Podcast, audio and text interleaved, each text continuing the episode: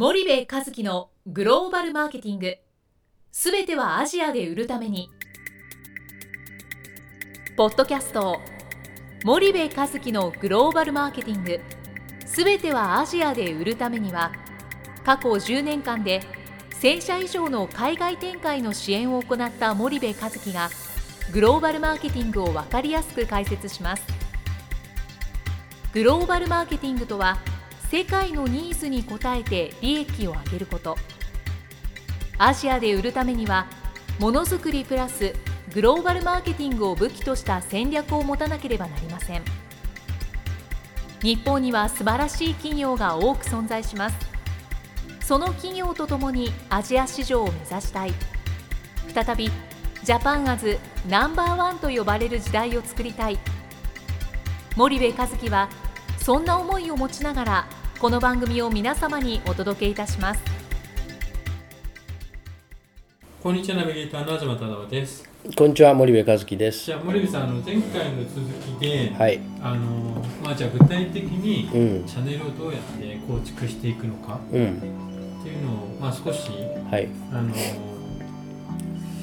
お話しいただければと思うんですが。はい。はいえっとねまずね大前提としてそのチャンネルをこう海外、まあ、消費財ね消費財の話をすると日用品食品うんですけどもそのえっと輸出のビジネスから、えー脱却するっていうことをしないと、その恒久的に著しい売り上げは上がらないんですよね。で輸出ビジネスって何かっていうと、はいはい基本的には国内の商社さんとかうん、あと海外のインポーターを使ってはい。港から港の商売をするのが輸出のビジネスじゃないですか、うんうんうん。ですから分かりやすく言うと FB FOB ジャパンで50円で渡して、はい。あとは好きに売ってくださいみたいうな、んだからメーカー小売希望価格とか、はい。えー現地でどういう流通を経路をたどって、うん。どういう小売りにその商品が置かれていて、うん。どういう消費者がそれを買ってるのかっていうことは、うん。もう一切無視するわけですよメーカーとしてね。でこれが輸出ビジネス。はい。で輸出ビジネスっていやそんなことないです。3ヶ月に1回行ってるんですってのあるかもしれないよ、うん。現地視察して、ううんん、なるほど。でもそんなの、うん輸出ビジネスの域を超えないので、はい。基本的にはそういうビジネスでねうん。これってグローバルビジネスかっつったらグローバルビジネスじゃなくて国内で完結してるわけですよ。うん。基本 FOB ジャパンって出すんだから、うんうんうん。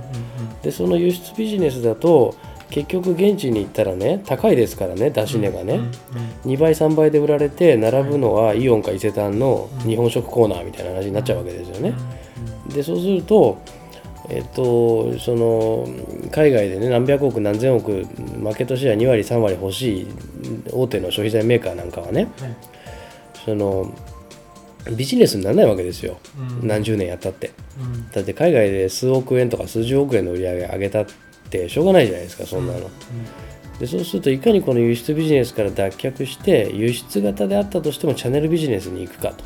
うん。で消費財なんて究極は減産減販型のチャンネルビジネスをするのが一番いいわけじゃないですか。うんけどそれって現地で作るってことは工場の設備投資が必要なのでそこに何十億何百億の設備投資するっていうことは経営判断としてやっぱある程度マーケットで認知されてうん。シェアが取れてうん。これを現地で生産すればもっと売れるっていう見込みが立たない限り経営としては判断ができないと。うん。だから輸出型は輸出型でしばらくやらないといけないんですけどもそうであったとしてもチャンネルビジネスをしないといけないと。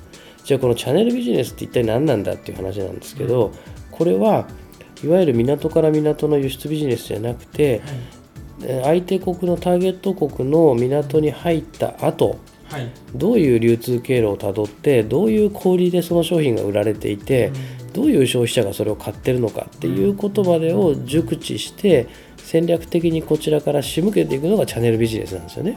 なるほどそうするとまあ3ステップ大きく分かれるとはい、森さんありますよという言われてるってことですね、うん。はいはい。で一つは輸出ビジネスですと、はいはい。でもう一つがうん。輸出型チャンネルビジネスですと、うんでもう一つが減販、減産減販型のうん。チャンネルビジネスです。と、はい。で究極を言うと、うん。減産減販でうん。チャンネルビジネスをやるのがいいうん。ですよねただそうは言っても輸出ビジネスからうん。いきなりうん。そっちに行くのはうん。現実的ではないだろうから、うん。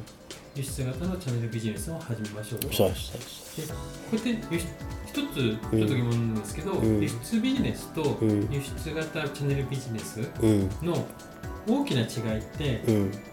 どどういうところにあるんでしょうか？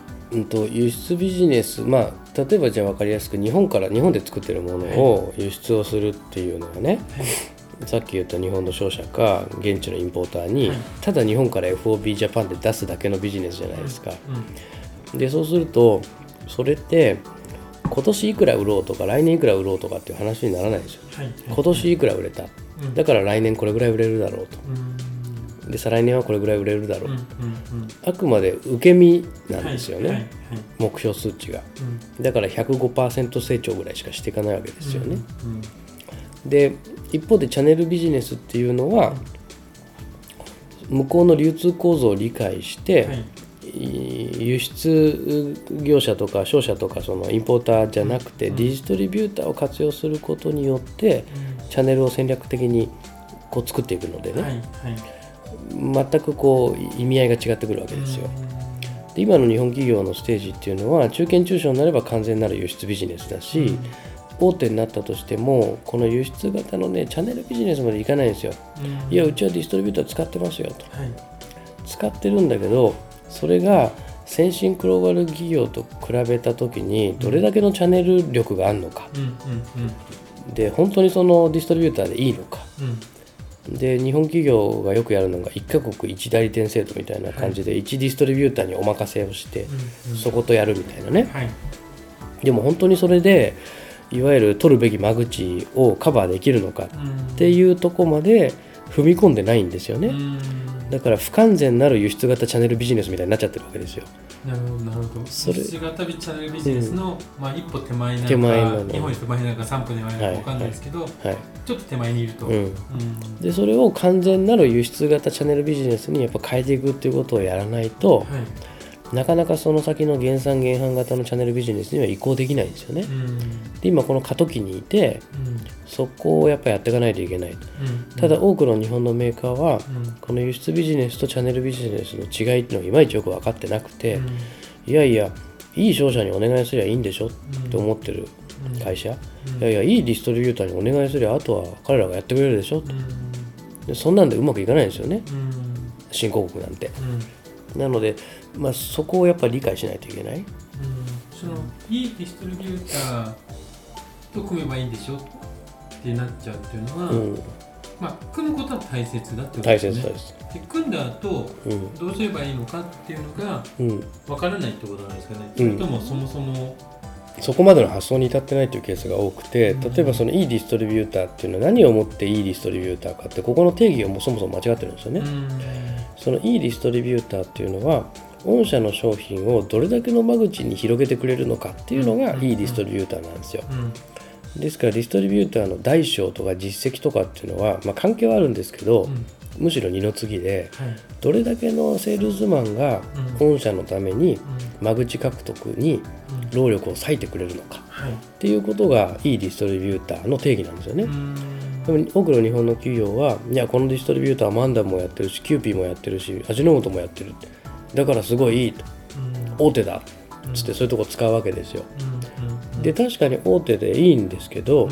じゃあその大手でいいところが御社のために何人のセールスを割いて月間どれぐらいの間口を広げてくれるのっていうところまで踏み込めない、うん。そこに踏み込まなかったらチャンネルビジネスなんて成立しないんですよね。はいはい。でそこにまだ踏み込めてないんですよ。日本の多くのあの消費財メーカーは。うーん。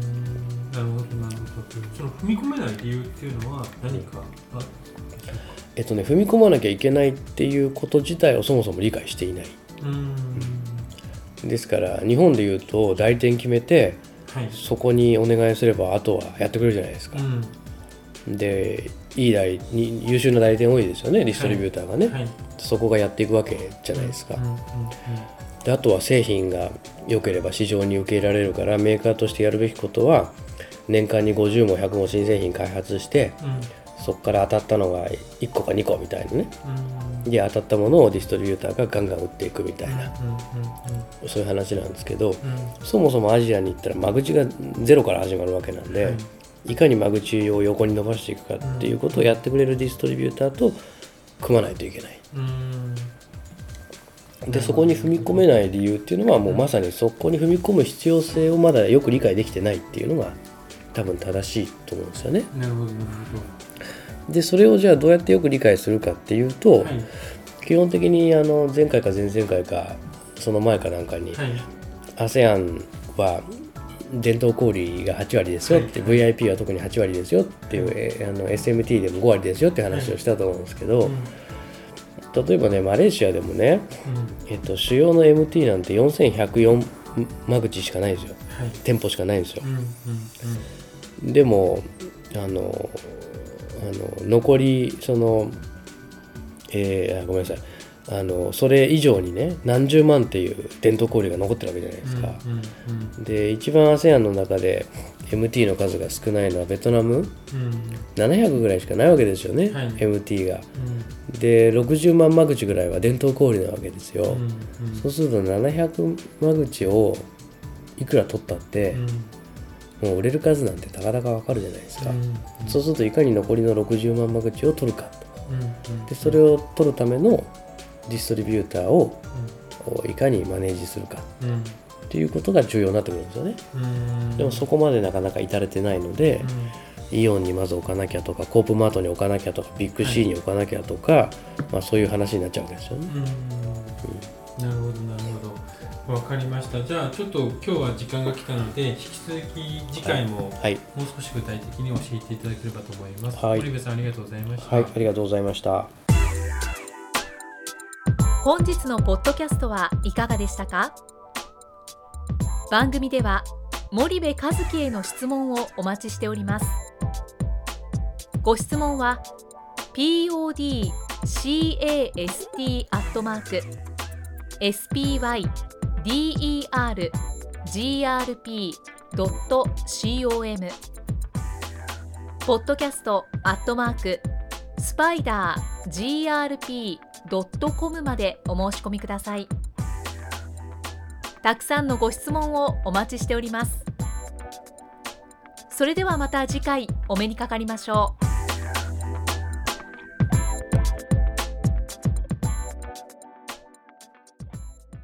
森部和樹のグローバルマーケティング。この番組はスパイダーグループの提供によりお送りしました。